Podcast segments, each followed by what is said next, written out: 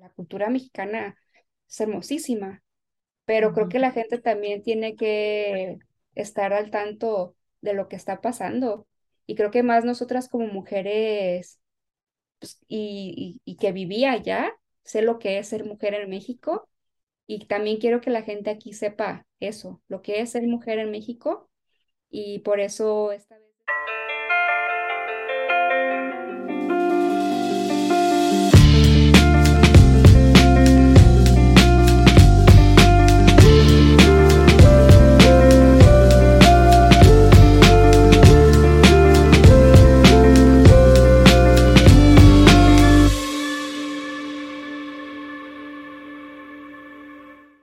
Hola geeks, ¿cómo están? Bienvenidos a un nuevo episodio de Gigi Podcast, un proyecto de Geek Girls MX. Geek Girls MX es una comunidad creada por mujeres que buscan hacer de su pasión un proyecto de vida.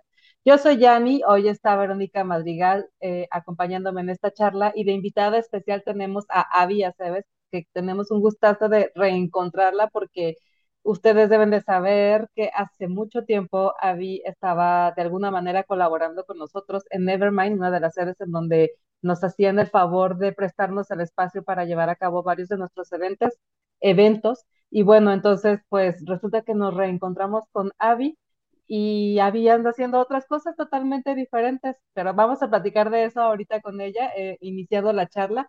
Antes de eso, eh, queremos agradecerles a ustedes por acompañarnos en un nuevo episodio. Gracias por seguirnos en todas las redes sociales. Si no lo han hecho, es momento de que lo hagan. Nos encuentran como Geek Girls MX.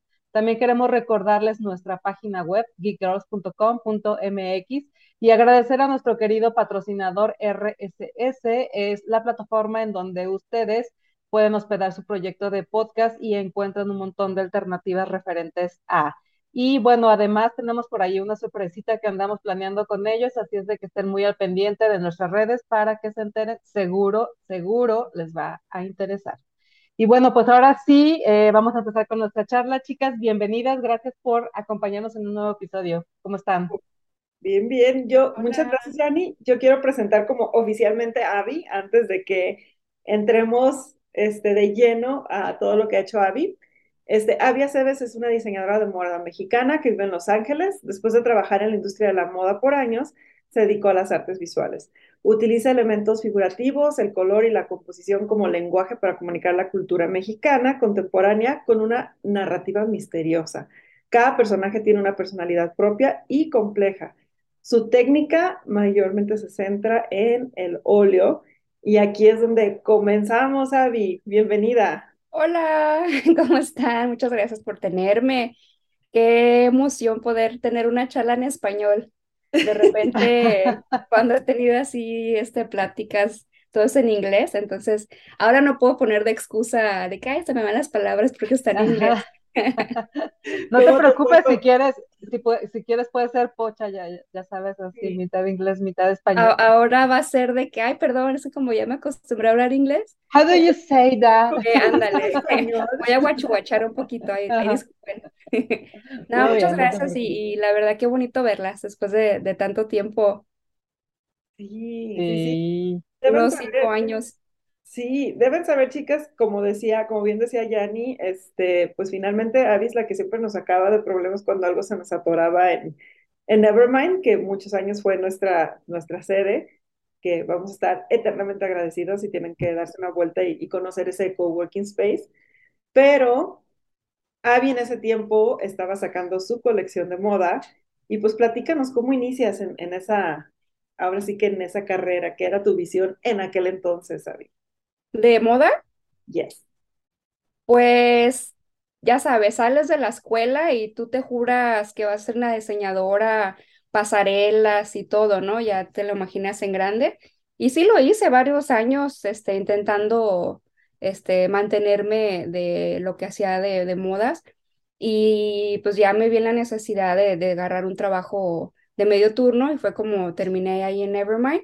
Y eso como que me dio un respiro también y como mentalmente como para decidir qué quería hacer y un poco más de tranquilidad de, aterrizar mis ideas y, y los, lo hice por, por mucho tiempo, yo creo que unos tres años, cuatro, este, estar ahí en Nevermind y luego después este, continuando con lo de la carrera de modas.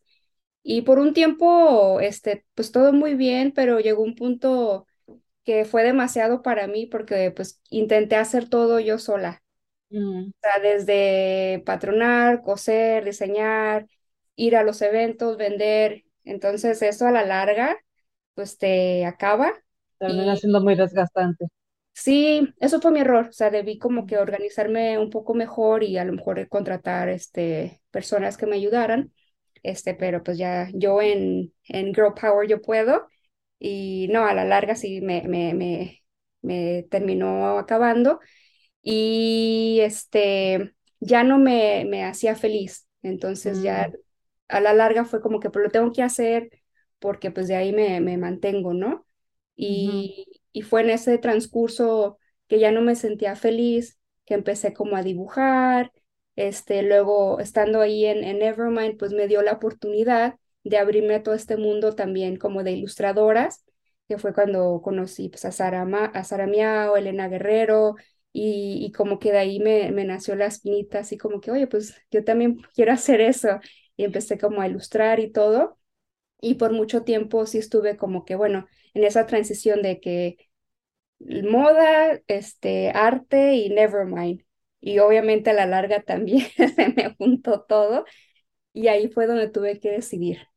Sí, O porque hago, si, si de por sí ya era complicado y pesado el sí, estar haciendo tú todo lo que tendrí- tenía que ver con el desarrollo de tus colecciones de moda, ahora además sumarle que, te, que se te antojó este, empezar con una nueva carrera. Pero a ver, eh, retomando un poquito, moda, moda fue la carrera que tú decidiste estudiar cuando tenías que tomar la decisión de, de estudiar algo. Y para en ese momento, te ¿sí te gustaba o por qué fue que, te- que decidiste estudiar moda? la verdad, por miedo, porque siempre quise estudiar arte. O sea, yo siempre me vi como, ar- como artista plástica, pero me dio mucho miedo este, seguir, este, intentar hacerlo pues, en ese, en ese, en la carrera de, de artes plásticas. Me da miedo no poder, este, pues vivir de eso. Y la verdad, más que nada en México. sí, Este, yo sentía que no tenía como el talento o los conectes o el dinero para poder vivir del arte, porque lamentablemente en México necesitas una de esas tres cosas. sí, Y pues obviamente empezando, pues todavía no tenía como el talento o, o sentirme lo suficiente con lo que estaba haciendo como para, para poder estudiar este, artes plásticas. Entonces no lo hice, me metí a diseño de modas porque se me hizo lo más este, apegado a poder, hacer, poder ser creativa. Entonces dije, pues la gente tiene que vestir, ujú, puedes andar por la vida encuadrado y me da oportunidad de, de poder ser creativa en vestimenta. Entonces sí, lo estudié y, y, pues me gustó porque al fin de cuentas, pues sí, sí te da como para desplayarte creativamente, pero este, también la industria de la, de la moda Es difícil, es difícil, así que tú digas, uy, bueno, se fue por la, por la libre, digo, por la, la de cuotas, no, o sea, también No, una segunda alternativa compleja, pero entonces tú realmente lo que estabas buscando era la creatividad. sí, sí, sí, sí. O sea, era, era hacer algo creativamente. Creo que de hecho lo primero que apliqué fue a, a diseño de interiores. Ujú, y no salí en listas y ya después dije, bueno, pues diseño de modas. ok. Sí, y, y bueno, fíjate cómo influye, influye tanto eh, todos estos tabúes que existen alrededor de ciertos temas, en este caso, por ejemplo, el vivir del arte, como para que tomes una decisión en tu vida que finalmente, pues, en tu caso, no, no era precisamente lo, lo que tú querías, no, no era lo que tú estabas buscando. Pero bueno, no te voy a decir que fue en vano porque seguramente te sirvió muchísimo para, para llegar al lugar en el que estás el día de hoy. O sea, no, no, creo que nada pasa de en vano, creo que todas las experiencias que vivimos son necesarias para llegar al punto al que estamos ahora, que, que bueno, es tu caso definitivamente. Sí, sí, sí, absolutamente. O sea, creo que tengo, ya tenía como, este, muchas ideas, como que, ay, pues, este, cómo eh, combinar colores o cómo hacer este, textiles, ¿no? O eh, cosas este, que podía aplicar ya en, en arte, en, en pintar. O- obviamente 100% me ayudó cuando estaba en diseño de modas. Inclusive, pues obviamente tienes que tomar varias clases que de Photoshop, Illustrator y todo eso. Me siguen este, sirviendo, que fue Te todo. funcionan perfecto. Ajá. Entonces, sí, no, de- no me arrepiento, no, no me arrepiento de haber estudiado este, modas, porque sí le saqué mucho, este, a lo mejor no económicamente, pero como tú dices, o sea, este, Ah, siempre te deja algo, cualquier cosa, aunque me las bases, por otra cosa, no sé, veterinaria, inclusive eso me hubiera servido. ajá, sí. Te iba a decir, ya, ya igual vistes bonito a tus personajes. Ya sabes, ¿Mande? Sí, ya puedes ponerle un estilo muy propio a tus personajes de entrada. Sí, de sí, la verdad que sí, ¿eh? De repente soy como payasa y, y veo como pinturas y digo, ay no, ¿cómo nomás le puso una playera así blanca? ¿Por qué no le puso que no lana acá y que no sé qué, no? Sí. Y mis pinturas igual, de que de repente sí le tengo que poner que ahí los brillitos y todo, porque pues Pues eso, eso es un extra, ¿no? Eso es como ponerle un poco de tu estilo a, a- a Sí, tus a tus, a tus personajes. sí, sí, sí. Pero sí, prácticamente fue por eso, porque me dio miedo, me dio Pues te estudiar. entiendo, te entiendo, creo que todos hemos estado en una situación así en donde tomamos decisiones eh, menos acertadas y más inclinadas por el miedo que por, que por otra cosa. Sí, como que quer- querer hacer algo más a la segura.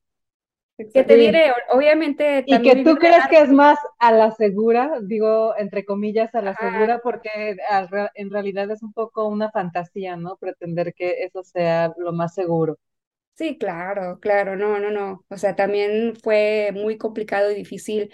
Y por lo mismo me, me vi en la necesidad de tener un trabajo de, de- de medio tiempo, porque obviamente no, no estaba pudiendo vivir de, de, de moda tampoco.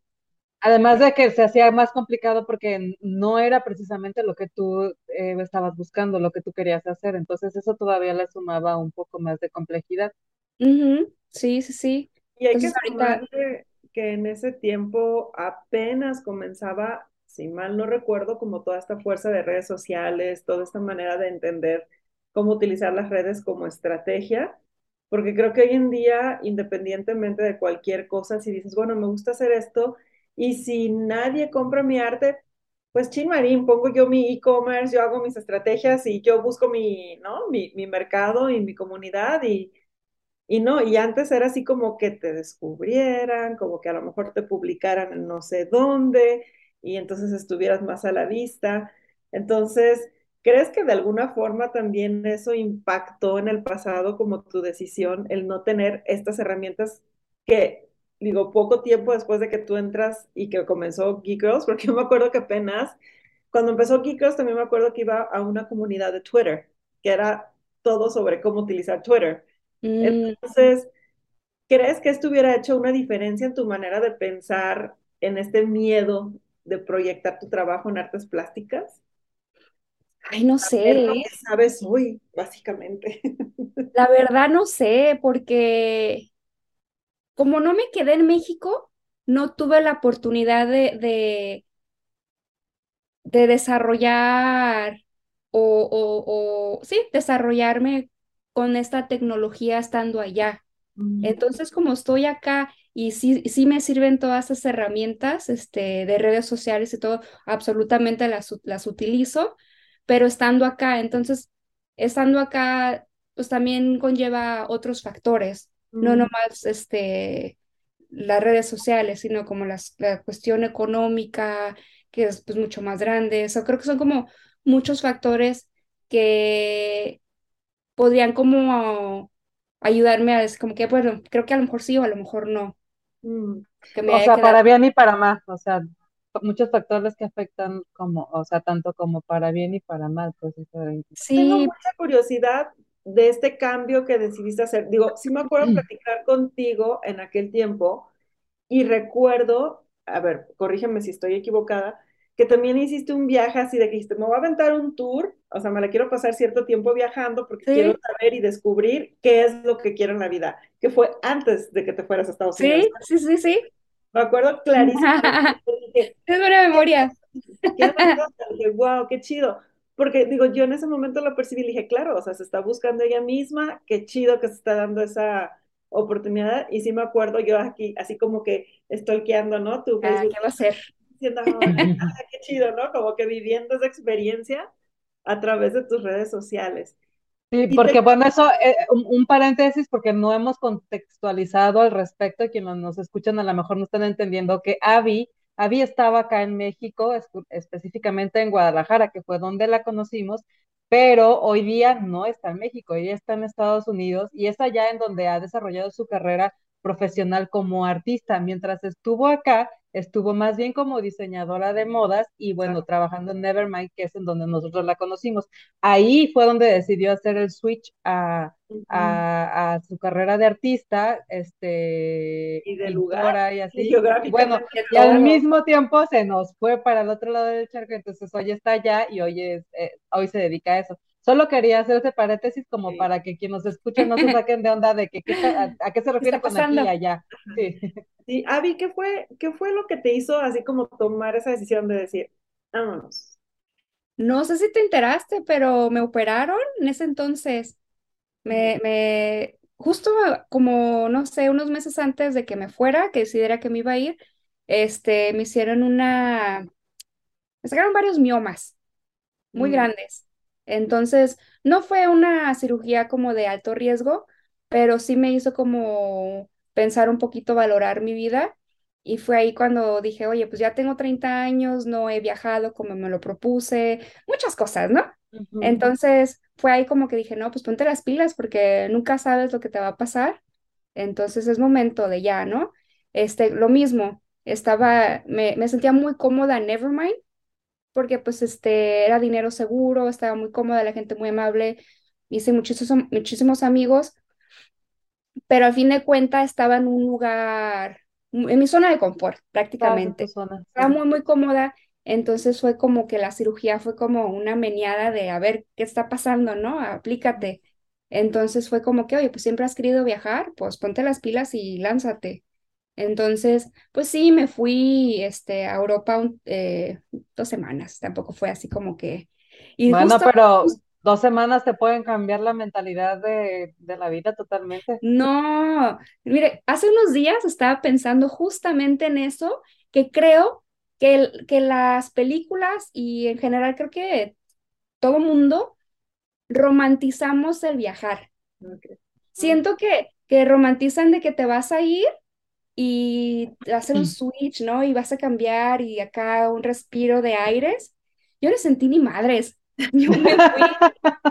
Y de hecho sí estaba esperando, ¿no? Porque como esta película con esta, ¿cómo ¿Dónde se está el Casanova que llega y, y, y me compra y que compramos la casa aquí y ya me quedo, ¿no? En Italia o qué sé yo. No, ¿cómo se llama esta película de reír, comer? Ah, sí, la de Julia Roberts de amar, Ajá. comer y algo así, ¿eh? Ándale, ya ves que se va y Ajá. toda esta onda espiritual y, la- y todo eso, pues yo juraba que también me iba a ir Y tú, y tú, tú pensabas que te ibas a encontrar con tu Bardem ahí también en... sí, que las ideas iban a fluir y que yo iba a saber Ajá. qué quería de la vida. No, pues no. O sea, yo me fui y me sentía exactamente igual. De hecho, me sentía un poco hasta decepcionada que me sentía igual. Porque Y, y además pobre porque ya sin los ahorros, ¿no? claro, claro, fue como que, ah, pues chido.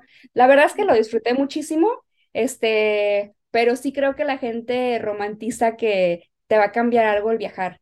O al menos yo no lo sentí, perdón, pero yo no sentí nada, más que gusto, porque viajé, obviamente. Pero eso de que te hace cambiar, pues la verdad no lo sentí. Más bien fue cuando viajé y me sobró dinero, porque pues obviamente supe acá, Uno sabe administrar sus ajá, recursos. administrar el dinero, y dije, oye, pues me sobró dinero, entonces de ahí, este, organicé otro viaje. Entonces me fui a Tailandia, este, pero bueno, un poquito antes estuve aquí en Los Ángeles con mi mamá y fue cuando conocí a mi esposo, estábamos como saliendo, pero también como me, me quedé en Los Ángeles como seis meses, fue cuando empecé de repente como que a pintar y de repente que las amigas de mi mamá me, me, me, com- me compraban algo o de repente buscando en internet de que hay algún evento y que, ay, pues voy a aplicar, ¿no? Y, e iba y vendía y se me hacía como impresionante la facilidad y la fluidez en las que se estaban dando las cosas. Entonces, más bien eso como que me ayudó a hacer el cambio, como que, eh, pues aquí se me están brindando oportunidades, este, pues hay que aprovecharlas. Sí. Y cuando me fui al viaje a Tailandia, este, mi, mi en ese entonces novio, pues le dije, yo nomás estoy aquí como de, de, de poquito tiempo y me voy a regresar a Guadalajara, ¿no? Este, y sí, eh, me regresé, pero ya ahí fue cuando me entró la espinita de que, ¿y si me quedo? O sea, si me, bueno, más bien, si me, si me regreso a Los Ángeles, porque ahí ya, ya sentí como que creo que podría sacarle como más provecho a querer, este, ser artista allá que en Guadalajara. La verdad es que en Guadalajara lo veía como muy complicado porque pues ya lo había intentado con diseño de modas. Yo ya tenía como esa experiencia de saber lo difícil que es vivir del arte. Aunque haya sido moda, al fin de cuentas, pues también es este, algo creativo y es muy difícil. Entonces, estando aquí tan poco tiempo, se me dieron oportunidades y dije, pues cámara, vámonos. Y Sí, fue ahí cuando sí. dije, bye todo.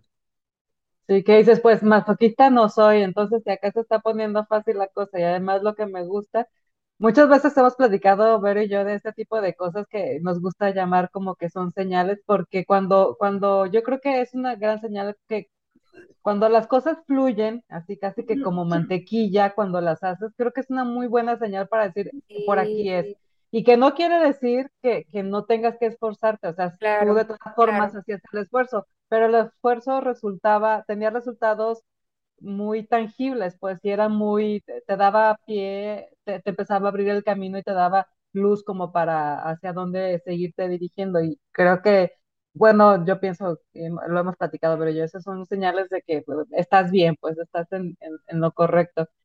Y pues yo creo que, digo, sí, como dicen, ¿no? No, uno no es profeta en su tierra, creo que una vez se, con- se comprueba más este dicho que tenemos por acá, porque no es la única historia en la que suceden co- situaciones así, hemos escuchado muchas, y bueno, pues eh, creo que creo, es el, es el caso, o no sé, tal vez si lo hubieras seguido intentando acá en Guadalajara, pues igual, porque digo, estaba viendo yo ahorita tu, tu trabajo en, en tu en Instagram, en tu pe- perfil de Instagram, está hermoso, o sea, realmente está padrísimo. Es súper mexicano, o sea, los, los colores súper vivos, los contrastes, las ilustraciones, obviamente, este, se nota tu, tu, tu approach con el, con la moda, entonces, ¿Sí? la verdad, está, sí, cómo no, está, está padrísimo, me encanta esta del gallo en la cabeza, para, Ah, este, ya.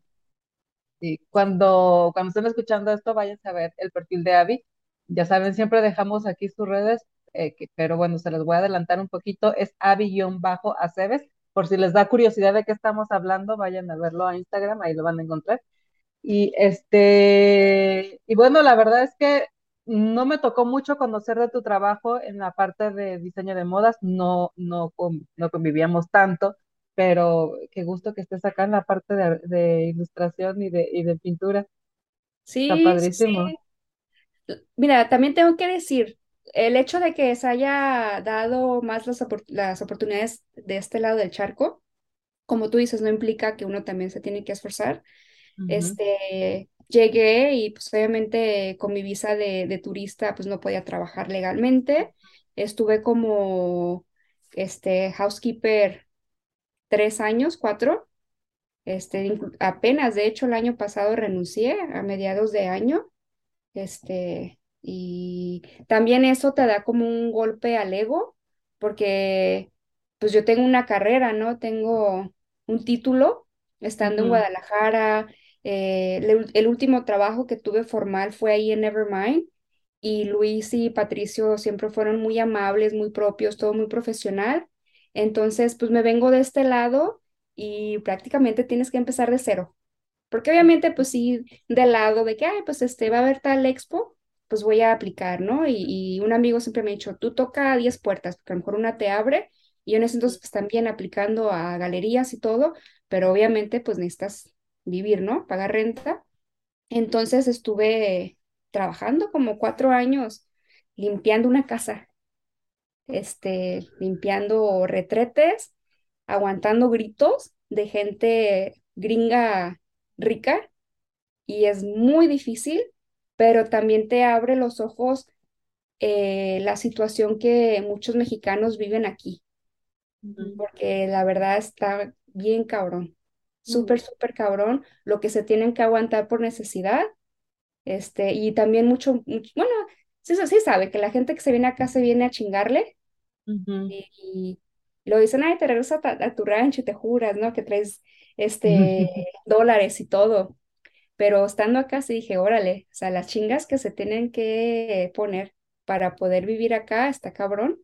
Este, y el año pasado ya como que no aguanté y dije, órale, Abby, otra vez, ya es hora. Así como, como las mamás que empujan a los, a los, a los bebés del nido, órale. Ajá, así como pajarito dije, de que a volar. Sí, entonces dije, pues ya estuviste en esto, también estás otra vez en tu zona de confort, porque sea lo que sea, me pagaban muy bien, este, pero dije, pues si quieres vivir, o sea, para eso dejaste tu vida en Guadalajara, Claro. dejaste tu, tu familia, dejaste tu casa, dejaste todo, o sea, yo vendí todo para venirme para acá. Entonces dije, órale, pues te fuiste para, para hacer una vida de, del arte, pues órale. Entonces renuncié y me da mucho gusto porque pues lo estoy haciendo, o sea, prácticamente estoy viviendo de lo que hago del arte. También obviamente pues está complicado, pero es posible. Entonces me he dado la oportunidad de poder este, exponer en el consulado mexicano, de repente me han invitado como a universidades a participar, eh, galerías muy, muy buenas que jamás en la vida me hubiera imaginado. Entonces digo, ah, pues qué padre, me siento orgullosa de mí. Sí, claro, y con justa razón. Sí, Sí, entonces, además pues, le va dando también como otra historia distinta, ¿no? A tu obra, dependiendo de dónde se va presentando, ¿no? Todo lo que tienes, por ejemplo, en Instagram, este, todo es como proyecto que tú has hecho para otras personas o si hay obras con las que tú te quedas. mm, no, todo lo vendo. Estoy feliz de decir que casi todas mis piezas se han vendido. O sea, ahorita tengo en mi, en mi estudio, yo creo que tres o cuatro, de que son como de las últimas expos, que de repente tienes que esperar a que se termine, a veces solamente son como en línea. Entonces tienes que, se tienes que esperar a que se termine la expo. Este, pero comúnmente sí son como para algún proyecto o para alguna galería, de repente tienen su temática o algo este, o, o comisiones. Entonces, este, no, no, no me quedo nada. Todo, todo se vende. Oye, ¿y cuánto tiempo tienes viviendo ya de, del arte? Desde julio del año pasado. Mm, O sea, sí tengo pintando desde antes, pero ya vivir 100% del arte desde julio del año pasado. Entonces, Y este, oye, y por curiosidad, y es que me acordé, cómo seguramente tu perspectiva de que necesita, acá en México necesitas conectes, dinero, o qué otra cosa dijiste para vivir del arte? conectes, dinero, talento. Bueno, obviamente, para todo necesitas talento. Eso, eso ya va por default, pero bueno, los, los que lo que lo que quiero decir es cómo ha cambiado tu perspectiva, qué piensas ahora de, de qué le dices a esa Abby de hace siete años que decía, no, tú no vas a vivir del arte, de- necesitas dinero, conectes y no me acuerdo qué otra cosa dijiste, y hoy la vi que vive de eso y que pues estoy segura que no fue ni por conectes ni por dinero, sino por talento tal cual. ¿Cómo, o sea, cómo cambió tu percepción al respecto? ¿Qué le dices a esa Abby de hace siete años? No ha cambiado mucho estando acá. Si quisiera exponer en México, creo que ahí sí aplican estas cosas. ¿Por qué? Porque lo he hecho. O sea, me ha tocado exponer en México y que de repente el dueño de la galería me lo quiere comprar pero quiere que le baje porque ¿dónde has expuesto? ¿Quién te compra? ¿Quiénes son tus coleccionistas? Y nadie te conoce, entonces como, ¿por qué me estás dando ese precio? Me ha tocado. Entonces sí hay una cultura totalmente diferente Completamente, a... Completamente. Este, acá me he dado cuenta que obviamente no aplica en general, ¿eh? No, no quiero como que también piensen que es en general. Más bien como por mi experiencia, este, acá les late tu chamba, te aceptan. No importa dónde has expuesto, no importa tu trayectoria, no importa nada de eso. Les late tu chamba, te aceptan. Porque me ha tocado, este, mandar a intentar, este, exponer en galerías muy padres o museos y que me acepten o inclusive que me rechacen, que yo ya me jure la, la artista y que diga, oh, ya tengo tantos seguidores, ¿no? O ya expuse en tales lugares y que me digan que no y luego vea a la gente que, que aceptaron y que tiene, no sé, 100 seguidores, ¿sabes? Entonces no importa y que, no han, que nunca han expuesto, pero que les, les gustó su chamba. Entonces por eso los aceptaron. Eso sí he visto mucho en cuestiones culturales, este, bueno, más bien diferencia cultural en el ámbito artístico en México que aquí en Los Ángeles, que creo que también te digo, eso fue lo que me ayudó mucho a querer quedarme aquí, porque allá se ha visto mucho, este, siempre hay como un grupito de artistas que suelen exponer juntos, este, en las mismas, como en los mismos lugares, y sí, o sea, muchos es de tus precios es de dónde has expuesto o quién te compra. Entonces creo que en, en, en, en ese lado no he cambiado de opinión porque creo que de repente sigue estando así. Tengo mucho, la verdad, que no expongo en México. Este, a lo mejor, este, si están viendo esto y me quieren invitar, o a lo mejor si ya se molestaron y me van a mandar a la chingada, hasta pinche vieja. No, Este, es, pero es el momento de que se, de que rei- se reivindique con, con, con tu percepción respecto a cómo se Claro, entonces por favor háganme cambiar de opinión y, e Ajá. invítenme. ¿Qué es lo que, qué es lo que Vero le estaba, que lo que vio en, en Facebook, ¿no? Ajá, Que allá ni me pelan, sí. allá no me pelan para nada. Yo O creo sea, que, yo, creo que este episodio debió haber estado Marisol para que sí. hablaran de arte clave y entonces ya, ya, ya sabes, Marisol, cuando escuches esto, comunícate con Avi a ver por qué favor. Y por favor, déjenos todos el comentario, toda la conversación que tengan, nos la dejan aquí en, en los comentarios, porque obviamente nos queremos enterar. Sí, claro, o sea, ajá. Todo- to- todos los que estamos escuchando queremos Nos saber. queremos enterar, sí, por supuesto. Oye, Oye, este, yo, yo tengo una pregunta que, que va todavía dentro de, de- de lo mismo, ¿no? Entonces, eh, ok, empiezas a ya exponer en ciertas galerías en Estados Unidos, pero ¿cómo es como tu primer approach? O sea, ¿qué, qué es lo que hiciste para comenzar a conectar con estas galerías? Porque a lo mejor habrá otras chicas que dicen, "Hmm, me gustaría tomar ese camino, ¿no? O sea, ¿qué es lo que sí o sí deben de tener listo para cuando comiencen a hacer estos contactos con estas galerías y poder entrar a, estos eventos o exposiciones? creo que lo primordial al tener una página, una página web, porque pues, obviamente es lo primero que te piden, este, cuando vas a, a intentar, este, meter tu trabajo a alguna, este, galería. Muchas galerías hasta eso te dicen, bueno, si no tienes tu página, pues manda un PDF. O sea, muy chistoso. ¿no Pero cuenta tu perfil de Instagram? también a veces lo piden, pero obviamente yo siento que mucho, mientras más Mucho profesional más seas, profesional, sí. este, pues más seriedad y a lo mejor como que más van a estar como al tanto de, de, de ti. Pero creo que lo primordial es eso, este, tener una página, tener obviamente un catálogo de trabajo, porque me ha tocado que de repente me escriben que, oye, Abby, pues yo veo que este, pues ya vives del arte, ¿cómo le haces? Y yo quiero empezar y, ah, órale, pues enséñame tu trabajo. Ah, no, es que no tengo, pero yo quiero. Entonces, pues, mija, ponte a, a pintar.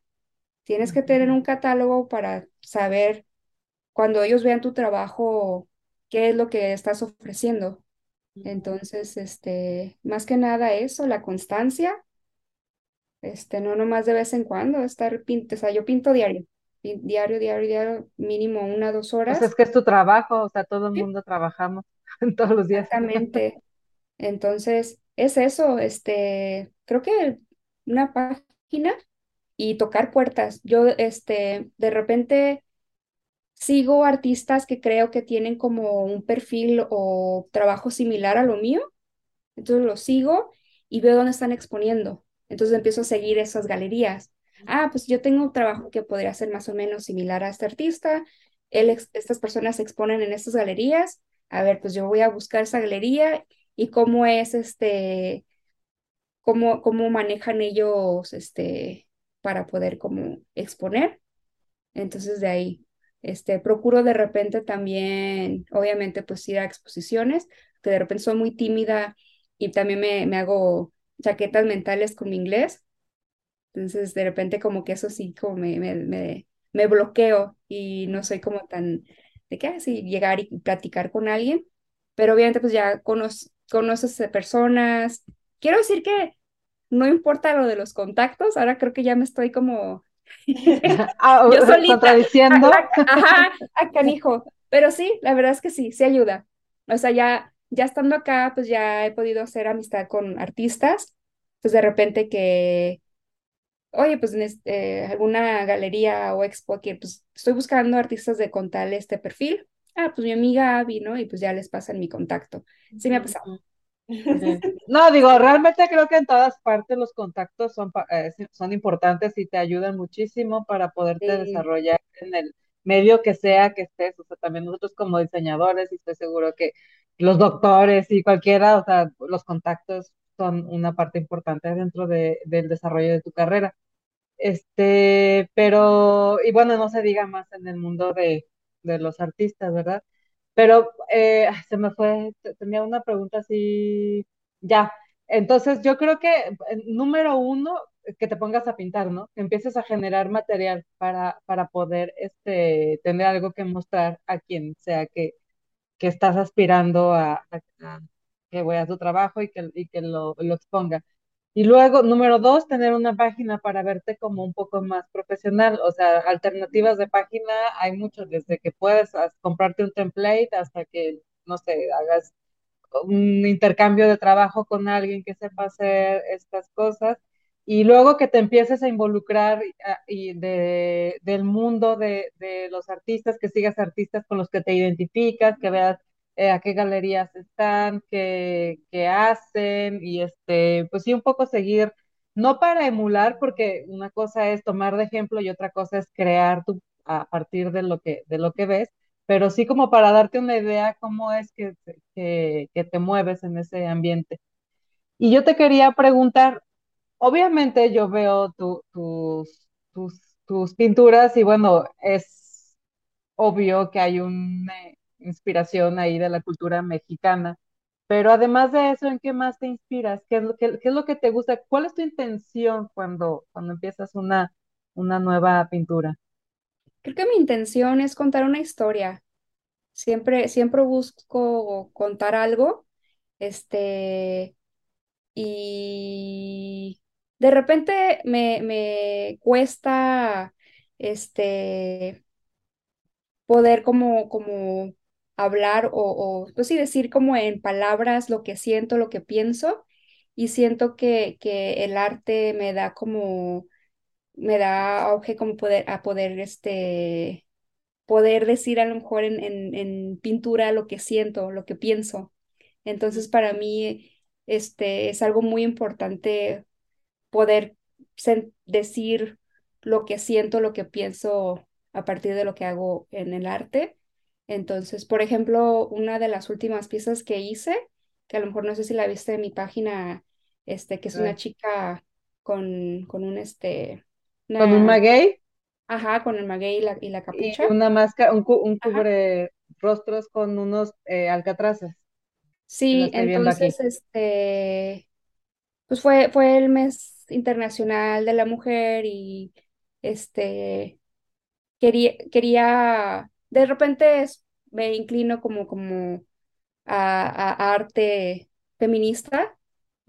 Y esta vez quería hacer un poco más de, de solamente expresarme mediante mi arte. Entonces, la intención de esta pieza este, fue dar a conocer también la situación que vive México con los feminicidios, porque acá de repente romantizan mucho lo que es la, la cultura, el folclore mexicano, y se Ujú. quedan como con lo que lo bonito, ¿no? Ah, sí, yo este, me siento muy este, orgulloso de ser mexicano, porque pues sí, la, la cultura mexicana es hermosísima, pero creo Ujú. que la gente también tiene que estar al tanto de lo que está pasando.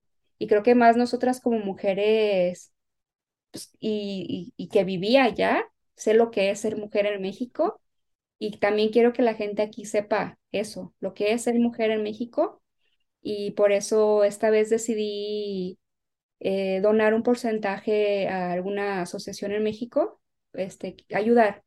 Entonces, este es un grupo de, de, de Sonora, que es un, Madres Buscadoras, se llama. ¿Cómo se Eh, llama el grupo? Madres Buscadoras de Ah, Sonora.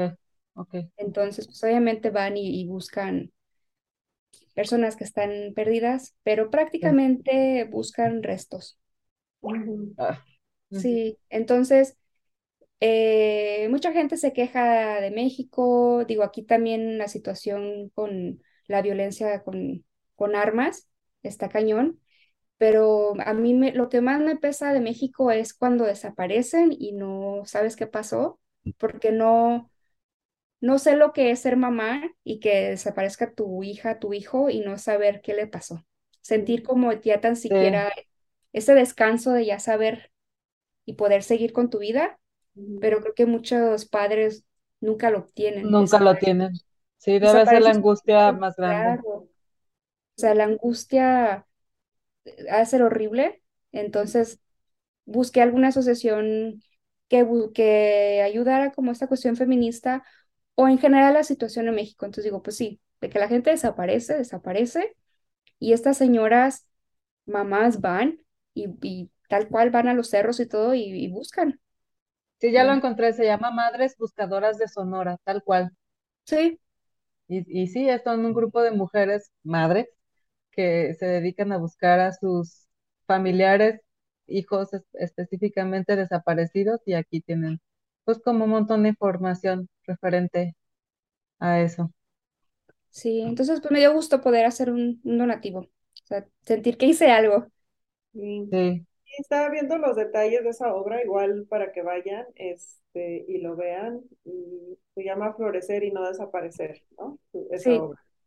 Y está interesante, ¿no? Porque sí la había visto ya, pero no me había fijado en los detalles del águila y que tiene de fondo como unas calaveritas de azúcar y que, bueno, justamente están los nombres de muchas de las chicas que pues nos hemos enterado que han desaparecido, ¿no? Como por ejemplo veo en la esquina inferior derecha que está Devani, ¿no? Entonces, este, sí está muy impactante y justo te iba a, te iba a preguntar, porque veo que también uno de los recursos visuales que utilizas mucho en tu obra es precisamente como la capucha, ¿no? En donde te centras más en los ojos.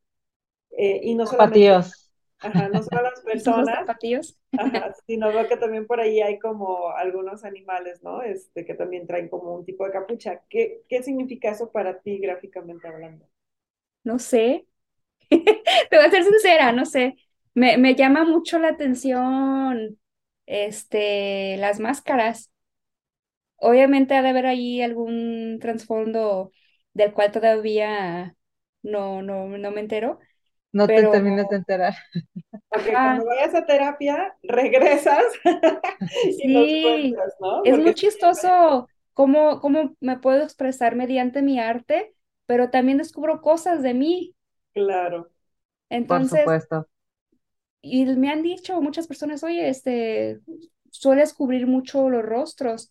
Y ya después me puse como a comparar, ¿no? Y a ver todo mi trabajo y dije, oye, sí es cierto. Cosa que no me había dado cuenta, pero siempre me inclino mucho, a lo mejor el misterio, no sé, este, pero me encantan las máscaras. Este, también de repente juego como con la dualidad, o sea, como dos, este, personajes, cosas así. El, no me doy, no me doy cuenta, se me hace chistoso también que de repente utilizo que muchas flores o plantas. Y creo que también es parte de mí, que estando, de haber vivido con mi, con mi abuela allá en, en Guadalajara. Entonces la casa está retacada de, de plantas, obviamente como buena abuela mexicana. Este, y en ese entonces lo odiaba, de que, ay, ya más plantas, ¿no? Y ¿En aquí, serio? sí, y obviamente pues de mis pinturas como que ya, a lo mejor como, no sé, si extrañé a mi abuela y, y De una pintando manera. plantas o de repente gallinas y todo eso, pues también teníamos gallinas y todo. Tienes Y muchos animales, sí. Sí. entonces, la, la- la verdad es que de eso de las capuchas, creo- las capuchas creo que a lo mejor como como por las feministas. Siempre como que tengo como dos o tres piezas que le he dedicado como a las feministas mexicanas, porque pues admiro mucho el valor y el coraje de salir a las calles y protestar. Y, y creo que yo estando acá, pues me siento, me siento orgullosa, pero a la vez me, me entristece estar tan lejos y no poder como acompañarlas. Entonces creo que por eso de repente pinto mis encapuchadas. Sí.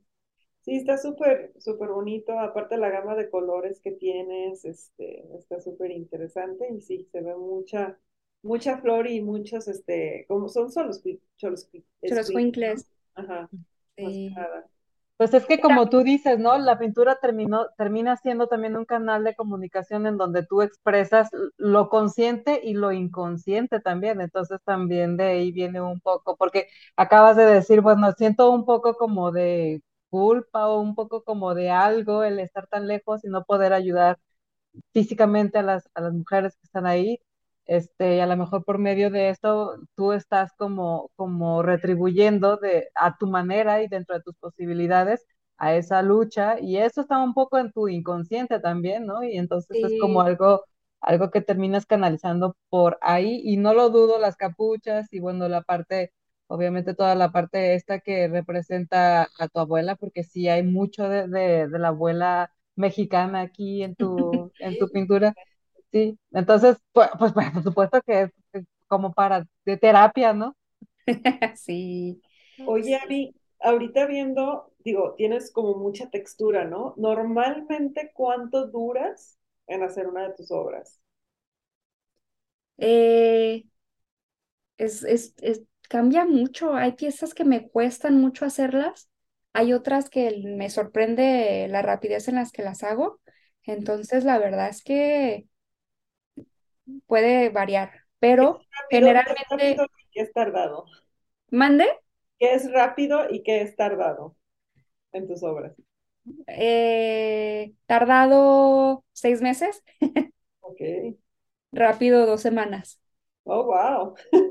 Sí, que obviamente termino súper cansada con un ojo que se me va para el lado, este, y de que ya no quiero pintar en, en do- dos años, y, a las- y al siguiente día estoy puesta otra vez. Este, pero fíjate que tuve, tuve una situación con el último cuadro que hice, que también lo hice muy rápido porque se me juntó el tiempo de entrega y creo que por ter- quererlo terminar tan rápido, eh, pues obviamente le- al óleo le tienes que dar tiempo de que se seque para poderle poner otra, otra pasada. Este, y, y me lo quise aventar súper rápido. Y sí, lo terminé y todo, lo expuse y lo acabo de recoger hace unos días. Y ya viéndolo de cerca, está todo como craquelado. Oh, Mm, no. ¿Por qué? Porque pues lo quise hacer en chinga y no le di tiempo que respirara, que se secara y todo. Creo que eso fue la situación. Entonces, este, pues así es el óleo. Y es la primera vez que me pasa y digo, qué horror. Pero bueno, pues uno aprende de sus errores. suena una de esas lecciones orientales de enseñanza, en donde todo a su tiempo y todo su Y proceso. todos sus procesos. Entonces, eh, pues son cosas que uno aprende, ¿no? Este, a veces con a las malas, pero comúnmente sí, creo que comúnmente como todo el proceso de crear una pieza nueva suele ser como un mes, un mes y medio, porque pues, me invitan a una expo y comúnmente sí me tomo unas dos semanas como que me carbure alguna idea, porque sí suelo como hacer una, una lluvia de ideas, que sabes, pues como que tener una, un archivo y tener ahí como muchas imágenes de, de inspiración y, y, lo dejo como que se cocine ahí un rato en mi cerebro. Ah. Entonces, ¿Y este, y ya bocetas primero o, o te vas directo así sobre el lienzo a... No, no, no, sí, yo necesito hacer un boceto. Yo, ah, fíjate que primero suelo hacer como un tipo collage en, en, en Photoshop y ya después hago el boceto, porque si no esto es como algo visual, como para poder hacer un boceto. No, no soy tan pro como para poder aventarme algo así a la libre. son maravillosos, así que tú síguele. Pues es que yo, yo creo que cada artista tiene como sus propios procesos, ¿no? O sea, porque Sí, de hecho en general todo esto es como muy relativo. Digo, yo he escuchado historias de, por ejemplo, un escritor que se puede pasar los meses y no sale, no sale y no sale eh, una historia, no sale el libro, y de pronto le llega la inspiración y se lo avienta así una genial historia en, en muy poco tiempo. Lo mismo pasa con los artistas, incluso con nosotros los diseñadores también. O sea, ¿cuántas veces no has estado así como dando vueltas, tratando de decir, bueno, ¿y cómo voy a resolver esto? ¿Cómo voy a resolver esto? Y de pronto, pum, algo te llega y, y, y lo, y, y tienes la capacidad de desarrollarlo rápido. Y es muy relativo y a veces estás siguiendo un proceso como muy normal y te tomas eh, los días que, que normalmente te tomas y sin prisas y todo. Creo que ahora sí que depende mucho hasta como del estado de ánimo, yo creo, en el que, en el que estés. Eso, eso me da curiosidad. ¿Tú cómo, o sea, cómo te desbloqueas? ¿Cómo, cómo, cómo lidias ¿Te has ahora sí que con el, con el lienzo en blanco? este, con el tiempo, suelo, de repente, fíjate, cuando estaba en moda, leí un libro de, de, de modas, no me acuerdo cómo se llama, era como Creative Thinking, pero como para la moda. Entonces de ahí aprendí y de hecho de ahí saqué este, mi proceso que hasta la fecha sigo utilizando. Fíjate qué chistoso, solo, solo desde que estaba en moda seguí, seguí este tipo de, de, de, ¿Ya de viste como... cómo se sirvió? Sí, sí, sí. La Entonces este, ahí de aprendí, pues tu cerebro sí necesita como un poco de tiempo de procesar, como que lo que le acabas de alimentar. Entonces, ahí recomiendan que le des unos días, porque tu cerebro como que así, ah, ahí está, porque a veces lo, lo forzas y, y, y es cuando más te bloqueas. y mientras más le, como que no, no, sí, sí, sí, es, creo que es como cuando más te bloqueas. Entonces, yo comúnmente cuando me siento así, que la idea no se está dando, me pongo a hacer otra cosa. Entonces, por lo mismo procuro estar haciendo diferentes proyectos a la vez. Si algo no se está dando en ese momento, lo dejo y prosigo con otra cosa. Porque creo que es lo más saludable que intentar hacerlo en ese momento, porque si ya sentiste que no te está saliendo, no te va a salir. Entonces, darle un respiro y prosigue con algo más. Darle su tiempo y ya, después vuelves a hacer a- con lo mismo. Una pregunta. Las mujeres que aparecen en tu obra, ¿esas son como obras que te piden o tú finalmente buscas tus musas para que posen para ti y son las, son los rostros que se convierten en tus siguientes obras, como la del gallo? Eh, Antes usaba chicas que veían internet, que Pinterest y cosas así. De repente agarraba diferentes este, cosas de, difer- de diferentes chicas. Que "Ah, de esta me gusta su cabello, de esta me gusta sus ojos, y ahí creaba de repente una persona nueva. O de plano veía una chica muy, muy interesante y la utilizaba, porque siento que al final cuenta cambia, ya agregándole todo Ujú, este, cambia, pero este, ya últimamente con eso de, de los derechos de autor y también como que ah, se me hizo como raro estar, aunque pues el internet, si tus fotos están allá afuera, pues a lo mejor alguien las va a utilizar de inspiración, ¿no? Pero creo que ya ahorita ya les pregunto a las chicas, oye, ¿puedo utilizar tu foto de referencia o utilizo eh, gente que conozco? La, la de la chica encapuchada soy yo. Sí, y son tus ojos. Sí, varias, varias de las obras soy yo, pero les cambio cosas. Este, algunas son amistades y ya últimamente, pues ya, si encuentro personas interesantes en internet, pedirles permiso. Y más que nada acá, sí, sí tienen como eso muy, este, o sea, como que sí se lo toman muy en serio de que pues me vas a utilizar, pues pídeme permiso. Claro. Pues tiene razón. Sí, sí. Oye, ¿cómo es esto de, de los autorretratos? Ahorita que dijiste muchos de, de ella soy yo, jamás he hecho nada de mí mismo y no me imagino cómo, ni cómo lo haría. ¿Cómo es esto? Yo sé que es algo que, un recurso muy utilizado por grandes artistas, este, porque bueno, al final de cuentas, cuando no tenían incluso para pagar, ya ves que antes se Modelos, utilizaba que, que tenías que pagar modelos y eso, pues no tenían, entonces de plano ponían su espejo y ellos mismos eran su, su, su espejo. Y luego, bueno, pues se siguió como una técnica, como una, una corriente incluso, ¿no? Hay quienes se dedican a hacer autorretratos nada más. ¿Cómo es esto? Para ti, ¿cómo es el, el, el dibujarte a ti misma? ¿Cómo te ves desde, desde afuera? Pues también lo mismo, descubres cosas de ti que nunca habías contemplado, porque obviamente Por te ves ejemplo. ¿cuál, cuál sería un gran descubrimiento que has hecho tú a partir de que estás haciendo, estás haciendo Ay, no, autorretratos? que tengo un ojo medio Tom York. No me había fijado hasta que empecé con los retratos y dije, a ver, ¿por qué este ojo lo tengo como más chiquito que el otro? Y luego me puse a ver fotos de mi celular y dije, "Ay, tengo un ojo medio pachichi. Pero no me había fijado. Cosas así, digo, es, es tonto, pero no me había fijado. No, no Es, tonto, eh, de hecho es sumamente interesante, o sea, ¿estás de acuerdo de que cuántas personas tenemos cosas que no, no reconocemos de nosotros mismos? Hasta que no, sí, hasta que no las ves tan detenidamente como yo supongo lo tienes que hacer tú para, para luego representarlas en un, en un lienzo. Sí, O sea, me queda claro que el- al- tu carrera sí tiene mucho de terapia.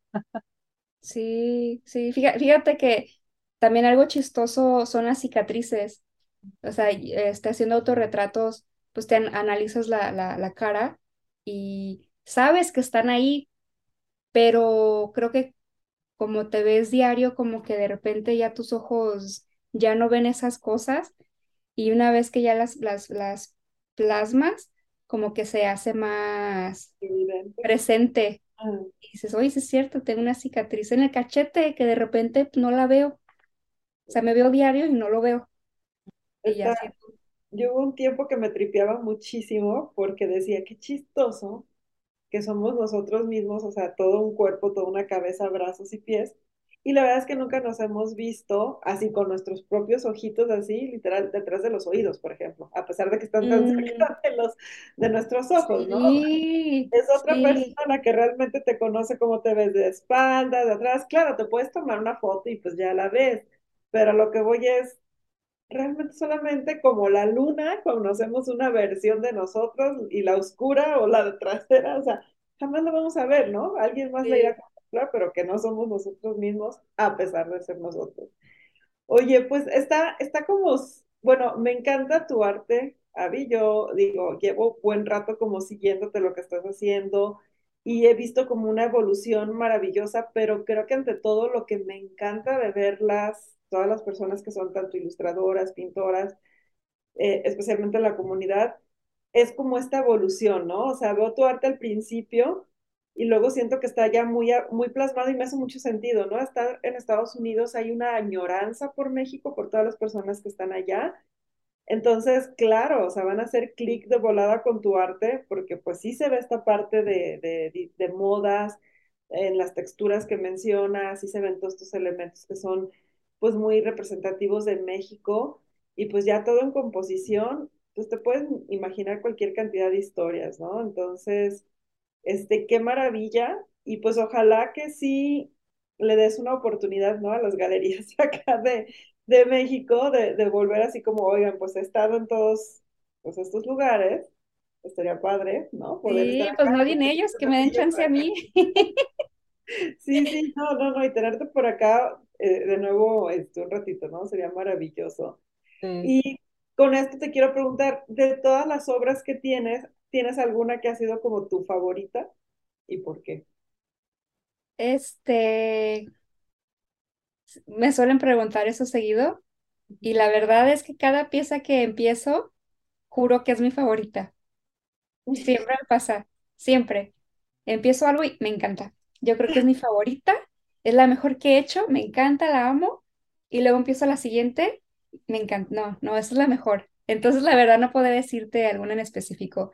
Y más que nada porque pues todo sale como de, de, de mi corazón, de mi, de mi Exacto. Es un sentimiento. poco como decir, a ver, de todos tus hijos, ¿cuál es tu favorito? Eso dicen. Yo no tengo hijos, ¿No? pero sé que es mentira y sé que sí tienen favoritos. Yo menos mal, menos mal, tengo solo uno, así es de que no entro en ese problema. Sí, no, la verdad es que no, no tengo favoritas, fíjate. Todo mi trabajo, más bien, sí podría decirte cuál es de repente ya la larga, como que digo, ay, no, no puedo creer que hice eso. Pero Ah, casi siempre empiezo y me, me encanta y este es mi favorito y así. ¿Sí te ha pasado eso de que luego ves en retro- retrospectiva y dices, esto lo pude haber hecho mejor? Que digo, no me extraña porque yo creo que a todos nos pasa, pues, pero sí, sí es una, sí es una situación por la que tú pasas de repente. Sí, sí, claro, claro. Y creo que es necesario inclusive, Sí, porque sí, porque muestra una evolución, obviamente. claro, Ajá. claro. Entonces creo que obviamente te da agüite porque te, te calan el ego, yo creo, que dices, chin, esto como que no salió muy padre. este, pero te sirve como que, a ver, plantearte qué hiciste mal y, cómo vas a, a mejorar esa situación para la siguiente pieza. Entonces, sí, sí tengo piezas que de repente no. Siempre tengo como una pelea interna conmigo porque no me gusta de repente los artistas mexicanos o latinos acá en, en este lado del charco que nos, que nos metan como en, una, en un catálogo de, de o, un- o más bien en una caja de, pues eres mexicano y haces arte mexicano. Entonces, de repente digo, no, es que no está padre de que nomás por el simple hecho de ser mexicana, mi arte tenga que ser mexicano. Y de repente me veo como forzándome a intentar hacer algo como diferente, pero de fin de cuentas creo que algo de mí siempre es como, pues confía lo que sientes y haz lo que sientes y déjate llevar en vez de querer como hacer algo nomás por el hecho de no querer que te encasillen en algo, ¿no? Entonces de repente tengo como esa pelea interna. Eso, eso me hace preguntarme, o sea, eh, el estilo que tienes hoy es el estilo que imaginaste que, que, crearías, o sea, se ve como te imaginaste cuando iniciaste tu carrera, ¿lo has ido este, moldeando o crees incluso que todavía puedes cambiar, puede cambiar tu estilo? Sí, no, no creo, no, no siento que, que es lo que pensaba que iba a ser, la verdad. Este, sí me veo todavía creciendo, porque obviamente, pues, creo que parte del, ser humano y de ser un- una persona es crecer y evolucionar. Entonces, de antemano sé que mi trabajo va a cambiar. Este, pero es muy, es, es muy chistoso porque me da mucho gusto que la gente se identifique con mi trabajo y que vengan y me digan, oye, pues qué padre que, que nos representes de esta manera. Este, no es lo que busco de repente, o sea, simplemente, ya en es- yo creo que en este, ahorita en este momento de mi vida, estoy intentando dejar de, de bo- boicotearme como con ideas y simplemente hacer lo que siento, porque de repente Sí, de repente sí me estoy peleando internamente conmigo misma de que no, no, es que no hagas eso nomás porque o van a pensar que tu trabajo es muy mexicano y si intentas aplicar a este tipo de galerías, no lo van a aceptar porque su trabajo es como más neutro y tu trabajo es muy mexicano. O sea, de repente es- me peleo mucho con eso. Este año me propuse simplemente hacer lo que siento y su madre lo demás. Así tal cual. Las cosas se van a dar y yo simplemente voy a hacer lo que siento y va a encontrar su lugar. Sí. Sí, Sí, aparte creo que cuando generas ya como cierta comunidad, pues como que tu comunidad te respalda, ¿no? O sea, creas un tipo de arte que va a haber alguien que va a hacer clic con eso y ahí se va a quedar, o sea, independientemente de cualquier cosa. Y sí creo que forzarse eh, realmente es más bien, ya no estás trabajando por pasión, estás trabajando por un resultado que, qué sé yo, podría ser, ¿no? Entonces, creo que especialmente en el arte se nota cuando algo es totalmente... Eh, muy como desde el, dentro de la expresión de, del mismo artista, ¿no? Entonces como que sí se percibe. De hecho, una de las cosas que me gusta ver en algunos artistas es cuando tienden a usar muchísimo óleo, realmente ver por dónde pasó el pincel, ¿no? O dónde mm. dejó como eh, demasiado óleo, entonces como que todo eso tiene mucha fuerza, o sea, yo siento que ahí se queda impregnada, ¿no? La energía de, del autor en ese momento. Y, y, son estos detalles, creo yo, en los que uno se comienza a centrar cuando son obras con muchos detalles, como puede suceder en tu caso, o que se repiten ciertos elementos.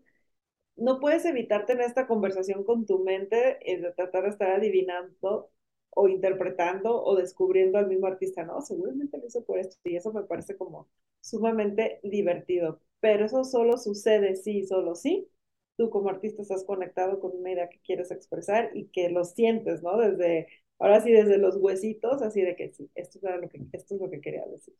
Sí, sí, sí. Sí, ya, ya ahorita en esos momentos, te digo, es dejar fluir la idea y a veces, este, si se plasma la idea que tenía, este, principalmente, porque obviamente una cosa es lo que estás pensando o lo que estás sintiendo y otra cosa es el resultado final que puede obviamente también transformarse en, eh, empieza de una manera y termina algo completamente diferente.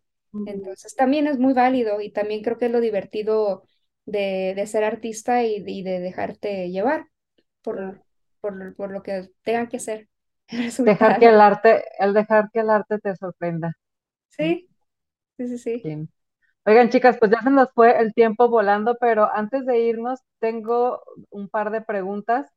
La primera la voy a hacer yo, la segunda lo voy a dejar que la haga Vero porque ya, ya, ya sabe a qué me refiero, pero la primera es que, como decíamos al principio, este, a ti te conocimos acá en México, específicamente en Guadalajara, dentro de una comunidad, dentro de nuestra comunidad Geek Girls MX y queríamos este, preguntarte, bueno, yo quiero preguntarte de qué manera influyó en ti esta comunidad, lo que te, lo que te tocó ser parte de esta comunidad para, para la persona que eres hoy. Creo que primordialmente fue ver eso, ver una, un grupo de mujeres apoyándose mutuamente creo que para, para, para mí eso fue lo más gratificante ver cómo mujeres emprendedoras y todo, este, se apoyan, o sea, como un pedestal y, aplaudirse y, echarse ganas, echar, echarse porras mutuamente. Yo creo que para mí ver eso en persona, este, pues me llegó así como, como, como al alma. Es como decir, oye, qué padre que existan estas chicas y que, y que existan precisamente para eso, como para, para impulsar y para apoyar otras mujeres. justo. Justo y qué bonito. Pasaste a ah, ah. cualquiera, cualquier respuesta hubiera sido 10 con palomita, no te preocupes. y, y, la otra pregunta que también es de cajón es, ¿de qué manera te ha ayudado la tecnología? Ay Dios, me ha ayudado a llegar a lugares que nunca imaginé, mm. que nunca lo pensé inclusive. O sea, ahorita, por ejemplo, que tengo mi, mi tienda en línea, que uso una plataforma para, para vender mi arte. Este, es muy loco cómo pueden de repente poner arte mexicano en, en Francia y van a ver tu perfil y te compran. Entonces de repente ya estás enviando trabajo a Francia. O sea, obviamente creo que si no fuera por ese tipo de plataformas, obviamente Facebook y, y eh, Instagram, este, tu página, exponer, pues obviamente sirven, pero que existan este tipo de plataformas específicamente para creativos y que la gente vaya a buscar cosas a, esta, a esas plataformas y que compren en lugares súper lejos, que digo, qué chido. Hay una chica que me compró, que me compró en África, que digo, qué loco. O sea, jamás me hubiera imaginado. Oye, qué padre, ¿no? Que una obra tuya está en África. muy lejos, sí, o sea, la tecnología me ha ayudado literal a llegar lejos. Y me da risa que digo, mira, qué, qué padre que mi trabajo está yendo a lugares que yo no he ido. de alguna manera, un poco de ti ya. Un poco de mí va, sí, sí, sí. Me hace, sentir, me hace sentir un poquito mejor. Digo, bueno, pues tan siquiera mi trabajo. Más internacional. sí. Tendrás que ir a visitar después tu trabajo para ponerte ahí, para equilibrar. Sí, sí, sí. Muchas gracias, Avi, por compartir todos estos recuerdos y, bueno, contarnos más sobre los significados de las mujeres encapuchadas.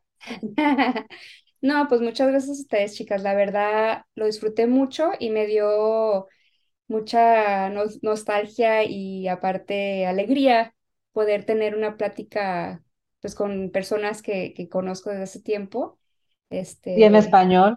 Y en español, porque no saben de repente intentar este, explicar algo y que se me fue la palabra y dices, chale. Sí. Eso, fue muy rico, entonces les agradezco el español. Pues qué bueno porque también nosotros nos dio mucho gusto reencontrarnos contigo y platicar y actualizarnos en qué andas hoy. Pero antes de que nos vayamos y nos terminemos de despedir, por favor recuérdanos a todos tu perfil, bueno, tu perfil de Instagram, incluso también tu página web o, o algún lugar en donde, la, quién sabe, hay alguien que, que escuchó está interesado en comprar alguna de tus obras y cómo lo puede hacer. En mi página web, como en Instagram, busquen Avia Cebes y voy a salir, voy ahí, me encuentran. Este, tengo una tienda en la plataforma de Etsy, por si gustan comprarme algo. Ahí tengo piezas originales y tengo prints. Entonces, pues, Avia Cebes y ahí me encuentran. Perfecto. Pues muy bien. Muchas gracias, chicas. Gracias a las dos por esta plática. Como siempre, un gustazo. Y pues bueno, muchas gracias a los que se quedaron también hasta el final del episodio. Recuerden que en todas partes nos encuentran como Geek Girls MX. Tenemos página también geekgirls.com.mx. Y nada, nos vemos el siguiente episodio. Muchas gracias. Bye bye.